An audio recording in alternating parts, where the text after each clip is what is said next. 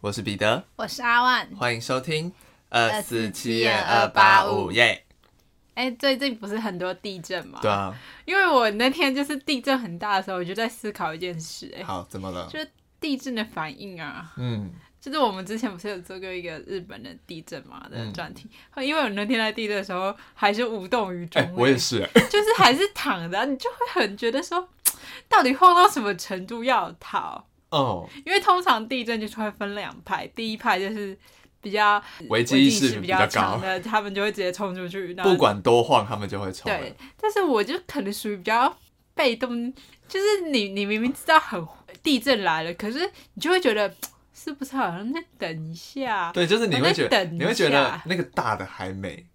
那我觉得可能有一个只会让我真的逃出去，就是晃到有东西掉下来。我我我刚刚也是这样想，就是可能要有一个东西啪的时候，就是那个警铃就响临界了，点我们就会冲对啊了。，呃但是我后来有看新闻，就说什么我。我就哦，无意间瞄到那种新闻，然后他就说，如果你是在床上，因为我那天就是凌晨嘛，然后嗯在那床上，要要是就是你你是趴着，然后你的枕头要压在你的头上，哦，保护头。对对对，然后我我后来赶快就地震结束之后，我有跟我妈分享这个资讯， 然后她就说什么， 她好说好无她说用，她说是真的吗？ 我说对啦，有什么好怀疑的？ 好好无用。没有吧，很有用吧？就是因为通常你不觉得地震的时间点都是晚上嘛？这种大地震，我不知道为什么哎、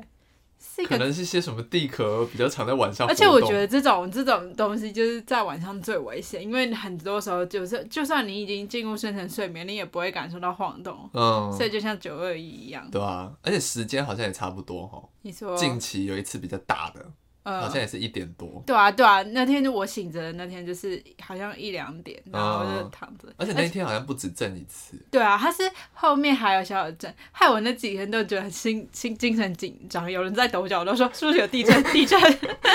我有时候自己坐着，然后你知道，有时候定力没那么好，然后自己在在啊晃，就晃想你就觉得是地这，震。然后后来发现没有，就是我在晃而已。对啊，然后反正我觉得台湾人都会，可能在地震之后都会有一点这种觉得说，哦、好行像有余悸的对感，觉啊是。随时都会有一点小小震的感觉。嗯，那我自己觉得，我对地震的那个危机意识真的有点过低耶， 就是有时候，因为我这一次这一次这个比较大的地震，我是先听到那个警铃响，嗯，对，先警铃响之后呢，我就起来，然后就开始这样，开始左右晃。然后那时候我完全无动于衷，我完全是死鱼眼看着天花板。可是我觉得这个这个洞有点像是绕圈子，有点像是一圈一圈这样晃，嗯不是那种左右。对，就觉得每次我跟朋友说，以后就是地震来，我就是第一个被压死的那一个。 那我现在教你了，你至少头不要受伤哦对。对对对， 可能你如身果体躺在压床烂，上身体压烂，那头没事 也没有用。 那每次都觉得天花板好像要掉下来，因为感觉那个地板很薄，感觉掉下来怎么对啊办？怎么办？对，而且我我觉得嗯台湾人对于地震的忍受力好像有越来越强的。对啊，的我那个感我觉觉得一般人都会想说怎么办怎么办？当然有些人会先冲出去嘛，然后但是后来台后来台湾都会觉得好像再等等嘛，对，没有，现在地震都是第一时间都是先上网看，呃看一下到底是不是地震。哎、我真的，我地震完当下，我马上就去那种 Light Today 看，嗯也就是新闻的那个资讯，但是还没那么快出来。但是你知道，就是很急我都去 FB 就会通常就会有发现什么地震了，一个图这样 地对震啊，了，然后反正大家就开始讨论，然后就对对是对才会知道。哎确定不是自己在抖。但是我觉得很恐怖是，他说最近就是好像是到了一个周期嘛，就是可能比较活跃的时期对啊，然后反正还会，我就觉得好可怕，就不是有什么专家说，可能之后会有什么七级的那种。对，啊，很可怕耶，啊前几哎、也是这阵子吧，日本不是有大地震吗？我没有注意到，就是有哎、我忘记有没有发布那个海啸警报，反正就是有一个大地很可震。怕。该不会三月是这个比较活跃的时期吧但？三没有月啦，过了啦， 我是乱讲的，又在不负责任的对啊，发言我是瞎瞎 猜的，我是什么学者？对，所以大家地震要小心。那我就来跟大家分享，我们上上上集，哎、是上上集吗？还是上上上集？不是分享那个吗？最近也很夯的电影《咒》的那个案件吗？你有去看吗我？去看了，好看吗？很好看。它是不是有点类似萨满啊？嗯，有有有有一点类似，可是萨满比较像是别人在拍摄一个纪录片，哦，的他们感是觉自己拍。咒的感觉是自己拍纪录片的感觉。我没然有后看过，我觉得，呃，咒的给我的感觉是很，他不是要吓你，但他给你一个很不安的感觉。嗯，就我它好像有听说大家看完都啊唰唰，对对唰了对，一因为他他很像一个很恶劣的一个玩笑。嗯对对对对对，然后他让你很有代入感，因为他会一直跟你对话，就是里面的那个主角，因为他是有点像是拿一个摄影机拍自己，所以他架着摄影机的时候，他一直会看着镜头，等于是一直看着你讲话，而且他会一直要你跟他做一些事情，有一些互动，然后你就会不由自主的跟他做一些互动，然后最后再有点像是赏你一巴掌的那种感觉。对对对对对，然后他算是我近几年看过最成功的台湾的鬼片。因为我看大家也是觉得说恐怖指数很高，因为我一开始是抱持着台湾国片其实都没有到很恐怖，嗯，所以那时候我看到咒的时候，就是觉得觉得说其实也没有说期待要到多高，嗯对，然后所以我这可能也是因为期待没有到多高，所以你去的时候你就会被他惊艳到，嗯而且但是我觉我那时候有看预告片，然后我我在还没看完的时候，我就有先拉到底下去看留言，然后大家就会说，哎、那个明明知道最后一幕会吓你，但你还是会被吓到。然后我想说，你都这样跟我讲，还被吓到啊？结果我就继续看吧，看完最后还是吓到大巴掌，吓死！对他，我记得他整部片认真在用什么音效吓你的，嗯好像只有两次吧，其他时候都没有。 我那那天还有在网络上看到说，他不是是跟，因为我没有去电影院看，我不太知道详细的，但是有人说他好像是跟诅咒对，有关的有关系然。后后面好像有一个大学男生，嗯，然后他就是回家之后就一直心里想着那个诅咒，因为在回忆那个剧情嗯嘛，然后就一直想到那个诅咒。他好像就出车祸，嗯他就说该不会是诅咒到他身上吧？然后人家就解释说，那可能只是你呃不安的心理导致你发生意呃，然后外，你把它联想在一起，啊对对就对不用想太多对。。但其实，嗯，好，这样就会涉及暴雷，那就不提。嗯对，反正就是那个诅咒是有一些出乎意料的事情，这样嗯子。那个尤其是它里面那句咒语是有一些出乎意料的功用。害我害我有点想看呢、但感觉又很恐怖。我我觉得不会很恐怖，嗯，嗯，然后但其实比起恐怖这种吓人，我比较不喜欢，不是不喜欢，就是比较觉得不安会造成不舒服的感觉，比较那你可能会觉得不舒服，因为它是在营造不安。嗯对，然后，嗯、然后它的，我觉得它用一些视，它里面有一幕是使用一个视觉暂留的效果，嗯对，然后我觉得那一幕出来的时候，会让我觉得，哦，很新奇的一个感觉，因为你不嗯会想说会在它会在大荧幕上制造这个效果给你，嗯，然后你就会被它，哦，原来是这样的感觉。那我再想想要不要看看，可以去看看，对，所以可以跟大家推荐。然后他，我记得这周好像已经破八千万了，还是多少的票房了，很好看。嗯好，然后这个导演上一部是拍打喷嚏耶，你不觉得很跳痛吗？有他可能想尝试不同的题材吧，对对对就是突破。就打喷嚏跟这部，我真的嗯是完全没有联想在一 起。对，推荐大家去看。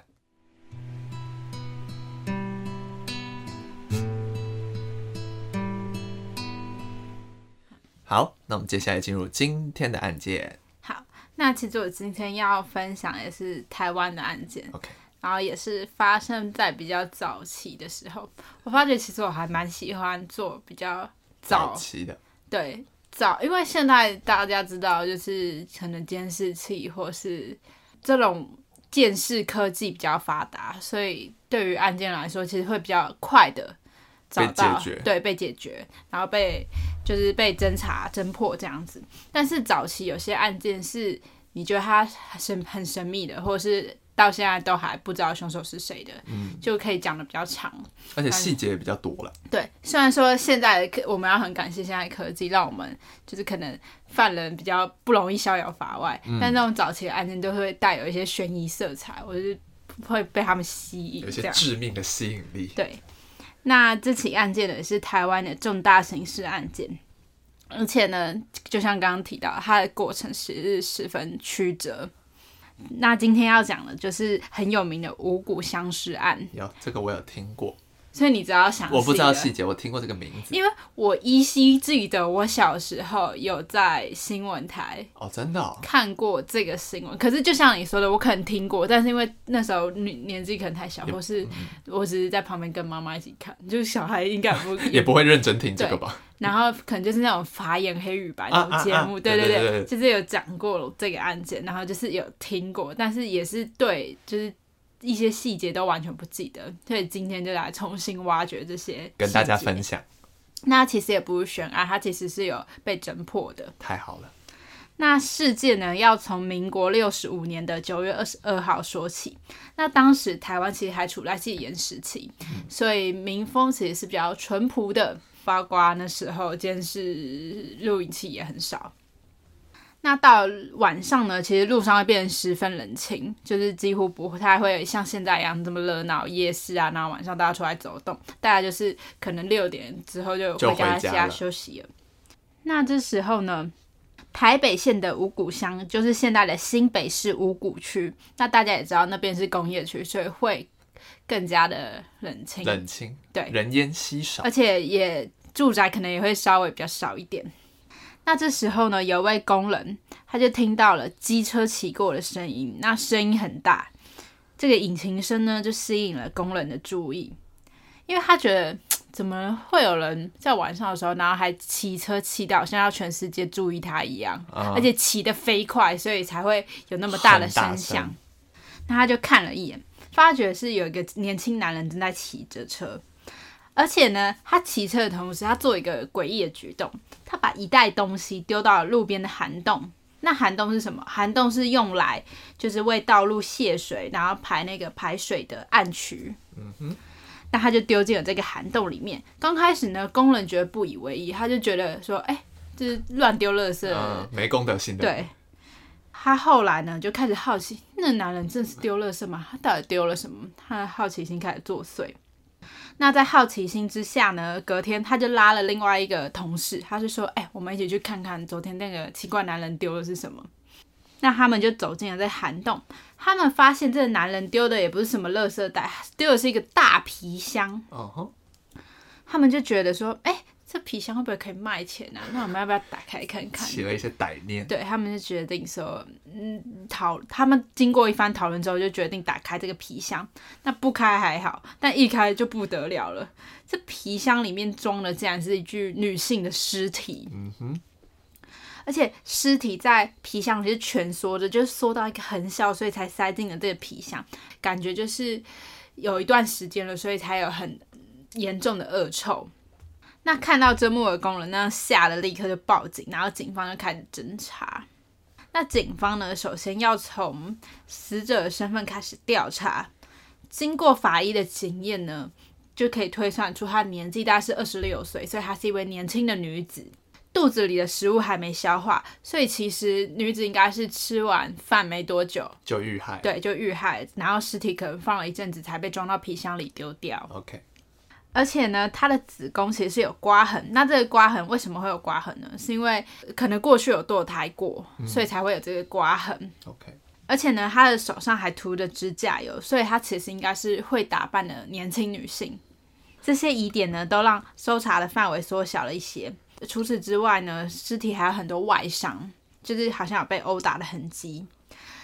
甚至打到是眼球脱落的，天哪就是也有点面目全非。面目狰狞，而且脖子上是有勒痕跟缺氧情况，所以应该是活活被勒死。然后勒毙之后，他的眼球就掉出来了。好，OK，OK，那可以知道，其实凶手应该力气很大，所以可能不是女性。女性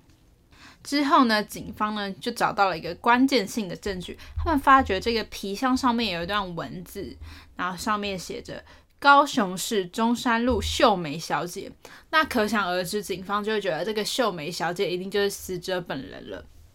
他们就开始依照这条线索去调查。那警方呢就找到所有高雄中山路的秀美，有可能叫秀美的小姐，然后就请他们来就是做个笔录对，做笔录。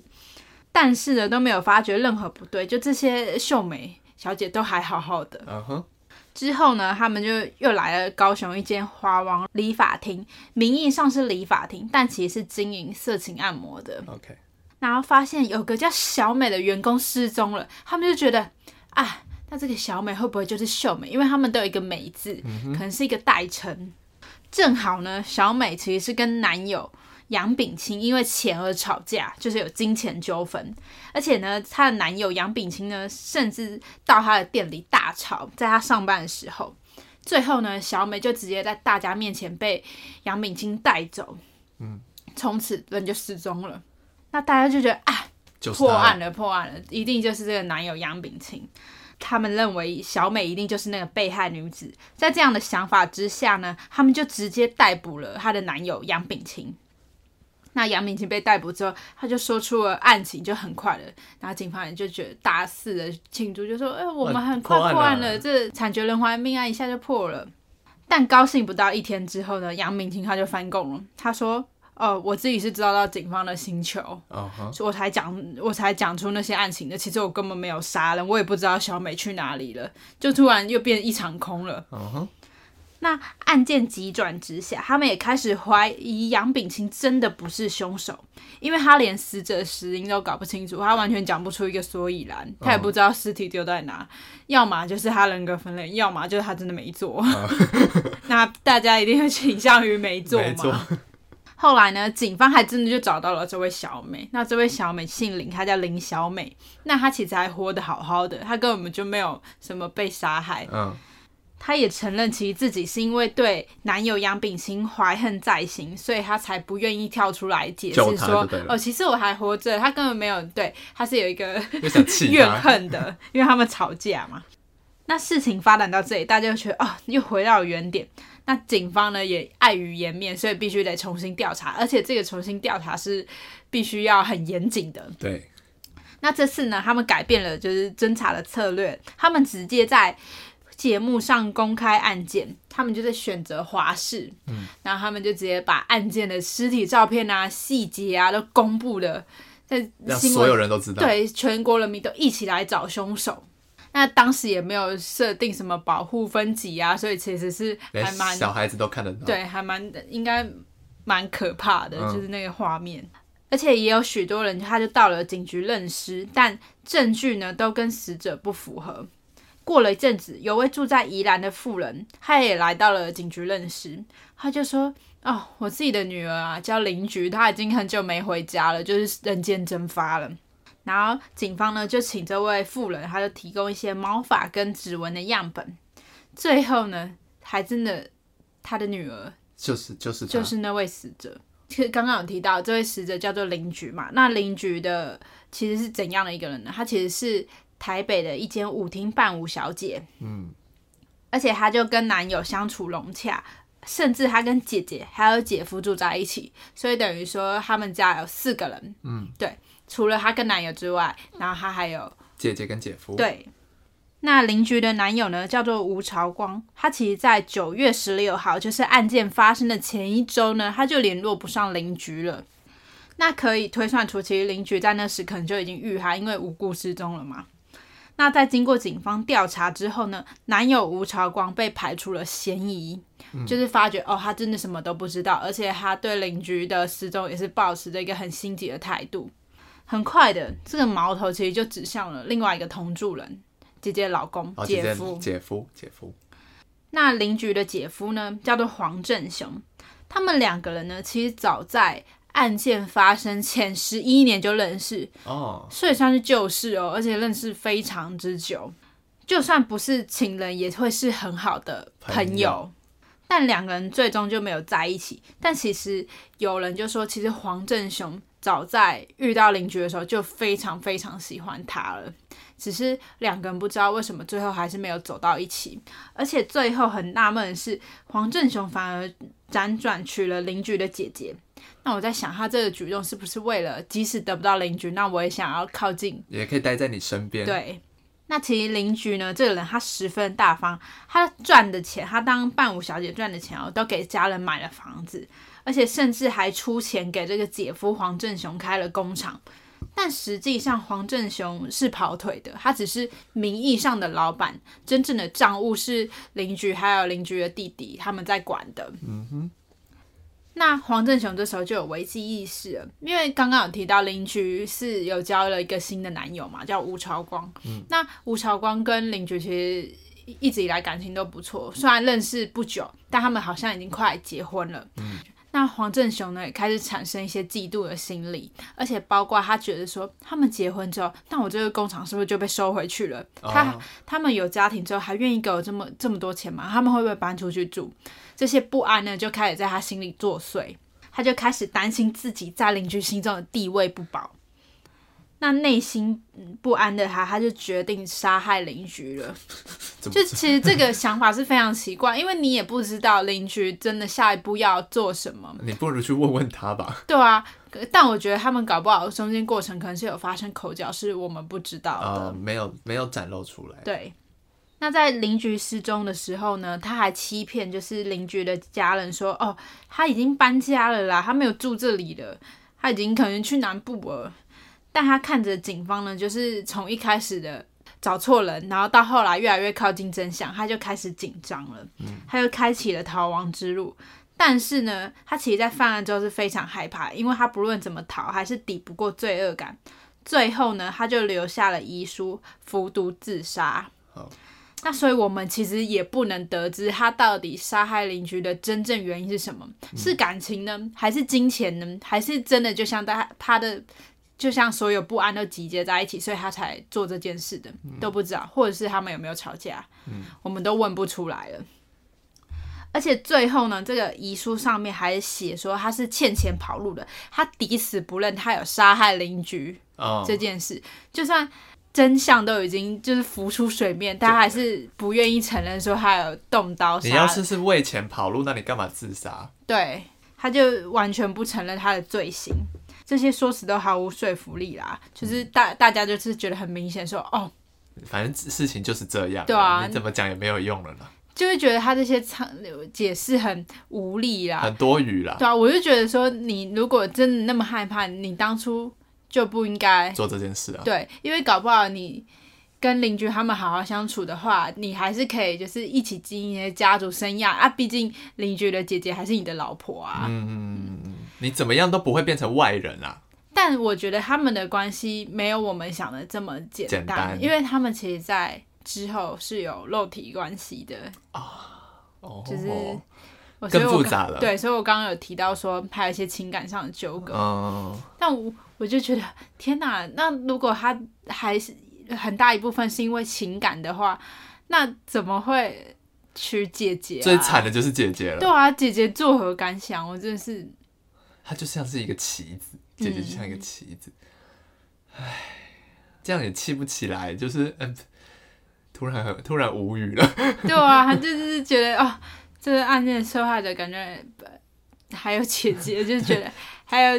还有姐姐应邻该居的是男友吧？朝光对啊，姐姐感觉是，因为她是唯一活下来的人，她就觉得嗯应该她的心理压力会更大吧。对啊我的老公杀了我的妹妹，但不知道邻居的姐姐有没有感觉或感受到，但是应该怎么样都会是一个压力吧。嗯，反正这个案件为什么会那么轰动，就是到现在大家可能还有听过，就是因为它第一个就是用皮箱装尸体的这个案件太抓马了，就是你怎么会想到你随便打开一个皮箱，而且在治安那么严谨的时代，嗯打开一个皮箱竟然会有一具女性的尸体，嗯，那而且中间过程还发生就是找错人呐、然后警方误判的情况，所以其实，在当时就是很轰动，然后到现在我们还有听过，是因为这样，算是一个经典的案例了。嗯。哎、真的，真的蛮蛮可怕的，就是那个皮箱，而且我觉得那个工人心也太大，他怎么会觉得人家会把很昂贵的皮箱就丢掉啊？嗯， 不知道， 就觉得啊，天，真的会发生这嗯种事情吗？而且还可以讲一点是，其实当时候那个时代有些会有一些伴舞小姐嘛，其实那时候那句台语要怎么讲，就是钱多到眼角的那 个，我知道你想讲什么，但对现在想我不我起来台语。不好，但有一句话就是可以讲，反正就是形容那个很好状赚。况啦，对，那时候其实大家就是手头，呃，也不是说手头很宽裕，是说那时候经济刚起飞，所以很多时候可能有些人会到舞厅消费，所以这些伴舞小姐收入其实也都蛮多蛮可观的。对，然后还就像我刚刚提到，其实邻居他没有赚了很多钱之后就忘记家人，他其实是对家人都非常好，嗯而且还帮弟弟开店啊，然后又帮姐夫开店，然后又帮家人买房子，所以可以知道他其实是对周边的人都非常好、啊，是一个好女孩啦，对啊。就遇到个疯子啊，对啊，就遇到一个，而且认认识认识十一年，你要想他们之间的情感到底多到一个深什么程度了？对多明明就是认识很久，感情照理说应该要很好，但是他却选择杀害他，到底是什么深仇大恨？对啊，其实真的很想问出来，但是他竟然是畏罪自杀可了，能只能靠关落音了吧，通灵之。嗯但我觉得在当时那个年代，他放下这个案件也是死路一条，真的，嗯真的，嗯，而且他居然，所以那个开头那个骑车应该就是他吧？对，就是他本人，其实就是他。啊他不是他心也很大，他这骑车然后就随便丢在一个路边因的为海他，因为当时刚刚有提到说，当时是戒严，而且是晚上，他没有想到会有人目睹这一切。哦，他可能是想到说，因为他不是有逃亡吗？嗯他可能是觉得说，嗯这个东西会被发现的更晚，哦，他可以逃得更久。更远对，嗯所以说他没有想到那么刚好有人看到他，还去捡起来，所以这冥冥之中都是有安排的。对啊，那工人也是哦，很厉害，而且他是隔天又决定去，他本来其实是想不管的，但他隔天又决定去开那个皮箱，谁那么刚好会看到？对啊，而且刚刚有提到那是一个人烟稀少的地对啊方，，而且五谷就刚刚也有提到，真真的人人都比较少了，他还特地选择还是被看到，那这代表什么？就就是一定做要一定要被抓，对啊，做坏事就是会被发现，对啊，所以也没有救是啊，有些悬案我们还是 对我下一集要讲的就是悬 案，啊，反正就是就是觉得这种早期的命案，其实就像我之前提到，还有七彩医院的一些命案，其实都都蛮很曲折的对，一集，就是很离奇，嗯，就是想说，啊，天哪，怎么大家会以为那个年代很淳朴保守，所以但殊不知会有一些案件特别抓嘛，对，而且就是发生的是你意想不到的，嗯，所以希望未来可以讨论这一类的案件，没错，最后再一样劝大家不要做坏事，对，会被发现的。没错。好，那我们今天节目就到这儿，我是彼得，我是阿万，我们下次见，拜拜拜拜